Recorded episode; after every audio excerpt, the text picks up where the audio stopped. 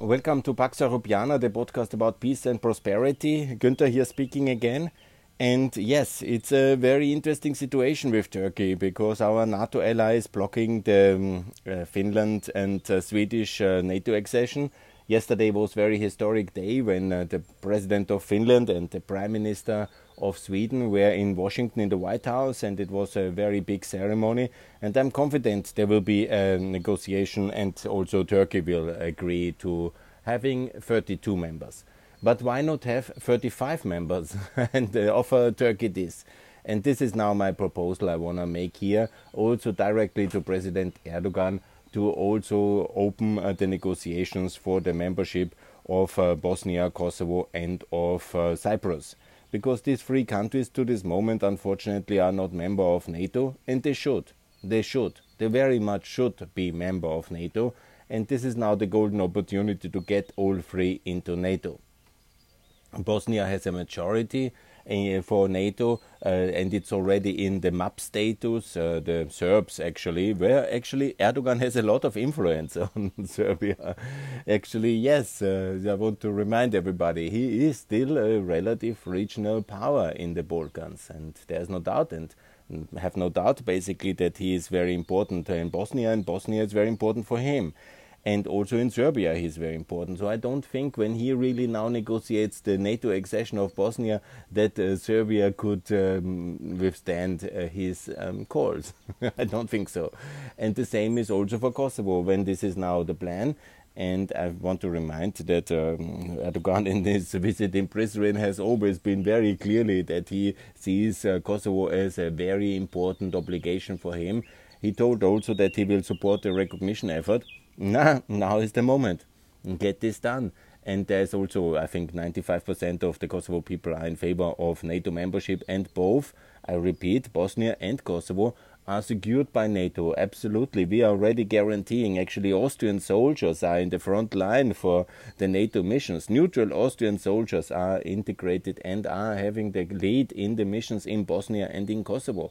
Interesting so far to neutrality from Austria, but also none of them are, neutral. Bosnia is not neutral, it's a, a, NATO aspirant, and Kosovo has, of course, the recognition issue of the NATO allies open. That is the problem here, but uh, and also the recognition with Serbia and the dialogue and all these issues. But that they want to join NATO is absolutely clear.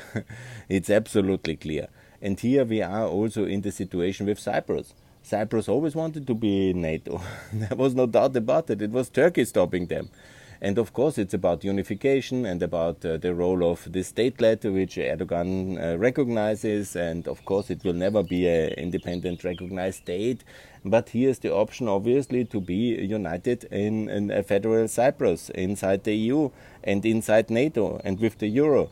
It's really very attractive for the Cypriots and also the Turkish Cypriots uh, to be in NATO, so they will be safe. It's also very attractive uh, for the Cypriots to be, uh, the Northern Cypriots to be fully in the EU directly, full rights. The euro, this is very attractive.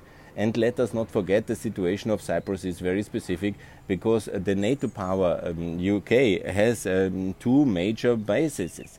It's Akrotiri and the other one next to Limassol, and they are the eastern and the western sovereign bases and they are NATO bases on Cyprus. So it's very important bases. They were always negotiated to control the uh, Suez Canal and the Middle East and have surveillance bases. The Americans have actually taken it over in the 70s indirectly as listening posts for the Middle East and for Russia.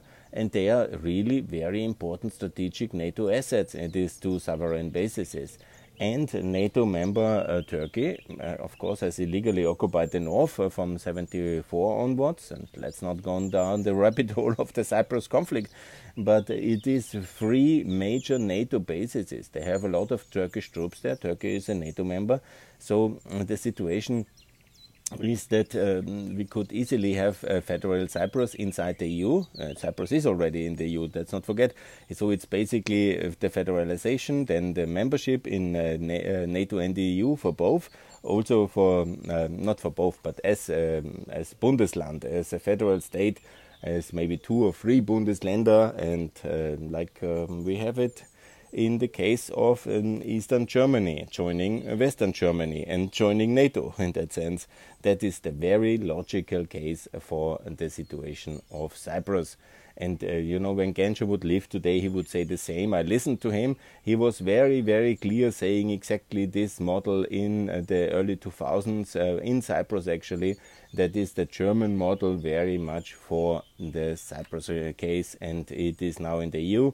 Now it's the time for NATO membership and for unification, and this Erdogan can do. And so suddenly we have in this kind of, um, we call it Zeitenwende, this is the best term, this kind of new times, the shock of uh, this uh, Ukraine escalation war in 2022, we can have uh, three more NATO members and not just two, because that's relatively simple. That's my dog actually. and uh, then uh, the situation is relatively simple uh, to have um, three more NATO members Bosnia, Kosovo, and Cyprus. And we have immediately solved one long lasting issue. Sorry. No, that would be wonderful, and I'm not dreaming. I'm talking here absolutely what can be done and what should be done and what I think will also happen. And it's absolutely possible to get this done. And I think that is also what we should all work for because having this achievement is, of course, dramatically positive for the security in the Eastern Mediterranean and in the Balkans. It is hugely uh, significant to have Bosnia and Kosovo in uh, NATO because that would be then driving also the message very much home that it's time to join NATO also for the Serbs. I made the case already Austria should in that case also join NATO and I will fight for that and I will be very active in that one. But the logic here that um, Erdogan should not you know, but what he wants is uh, some F 43 and he wants to continue his defense cooperation with Russia in the S 400 and all this. Uh, and uh, he wants money, yes, and he wants some respect. Uh, this is all irrelevant uh, ultimately because whatever he has as um, fighter planes, um, where he will use it, yeah. We will anyhow not allow them to use it later than in Syria. So let's not get exaggerated and to share technology which he then shares with Russia will uh, never happen. he can want it, but it will never happen. And so ultimately, what is really very significant, and that is really very meaningful, and that's very significant, and that's an absolute golden opportunity for everybody in the Balkans who is interested for peace in Kosovo and for supporting Bosnia. And I think Turkey, realistically, I think you should be, and you are. Turkey is a friend of Bosnia. Turkey is one of the key funder of the highway between uh, Bosnia and uh, Serbia, by the way. Turkey is very relevant in terms of peace in the Balkans. Absolutely. Turkey is a very meaningful country and it's a very important ally for all of us in NATO. It's the eastern pillar, like uh, the UK. And it's always the Russian strategy and the Soviet strategy to break Turkey out of NATO and to break uh, the UK. Let's not forget, here we're talking about the eastern and the western pillars of NATO defense system in Europe. And the UK is hugely meaningful, obviously. They broke, uh, brought, uh, broke it out of the EU already. And then you have also the issue of our difficult relations with uh, Turkey, which actually Turkey now is responsible in the case of the Ukraine war because they are the key suppliers of Bayraktar weapons and is uh, very meaningful, very significant, very impactful uh, drones, which are now so uh, important uh, for the destruction of the Russian Black Sea Fleet. so Turkey is by far not a neutral. It's much more a better ally to Ukraine than Germany, for example, which in many cases can be considered technically neutral and politically neutral. Of course, you know, they are funding some support and they are also in solidarity with Ukraine. So you cannot call it neutral, neutral, but in heavy weapons and uh, meaningful weapons, and the Germans have not delivered a single one. And we are talking day 85 now. And the Germans have not done it, and the uh, Turkish absolutely. The Bayraktars are deadly instruments of Ukrainian self defense. And they were extremely meaningful against uh, the Russian tank columns and the Russian Black Sea ships and the, in the battles of the Donbass and so on and so on. And this is really very significant. So Turkey is an important ally. We shouldn't offend it. We shouldn't take it lightly. We should, of course, not endorse their Syrian policy, their anti-Kurdish policy, and uh, their whatever kind of uh, mistakes uh, Turkey is uh, generally doing, and especially not buying S-400s from Russia, the enemy. This is a conditio sine qua non, whatever. The Turks cannot do that. and so we must be very clear. But we have to offer Turkey also something, and here the Europeans are again in the responsibility because we have the opportunity to upgrade the customs union. This is a timely thing. It is since 95 and the Turks want to upgrade it. Obviously, they are not happy because they cannot do their bizarre otherwise trade policy. But this is the reason why Turkey is a rich country today, uh, relatively. It got uh, less uh, rich uh, with Erdogan's uh, pivot to the east yeah, since 2013 and his kind of uh, bizarre policies everywhere. Yeah? But until 2013 and relatively, if you see it from 2000, from 95 to now, Turkey is very uh, responsible and very successful, I want to say, because of the EU customs union and the regulatory alignment and the market access. Of course, the bad economic policy of Erdogan now, the last 10 years, he is substituting and somehow deflecting with continuous uh, devaluation of the currency, which we have said nothing the lira is devaluating inside basically our customs union and that makes um, that keeps uh, Turkey's mistake um, uh, less relevant because they have full market access towards the European Union. And that's hugely important and they have all this regulatory framework which they have better implemented than the Balkans this customs union is the success for Turkey's rise to an economic regional power, and that gives also Turkey the potential to be militarily meaningful and to export and project power into Ukraine, into Azerbaijan, Armenian war, into Syria, and to be a regional pillar of NATO security, obviously, with this kind of uh, bizarre spin of Erdogan since the last, uh, since 2013. Yeah. So here we come, of course, also to currency policy because I am very much in favor to stop the devaluation and to back the lira to the euro because that's, of course, then requiring also some kind of fiscal discipline and that's very good for Turkey yeah? and for Turkish consumers. It's anti-inflationary. It's the right policy to do at the moment we should also basically pack the currency into the European currency system and then obviously take more responsibility financially also for Turkey, subsidize Turkey infrastructure programs and also integrate in this kind of wider Europe, in the Council of Europe they are already, and in the Eastern Partnership.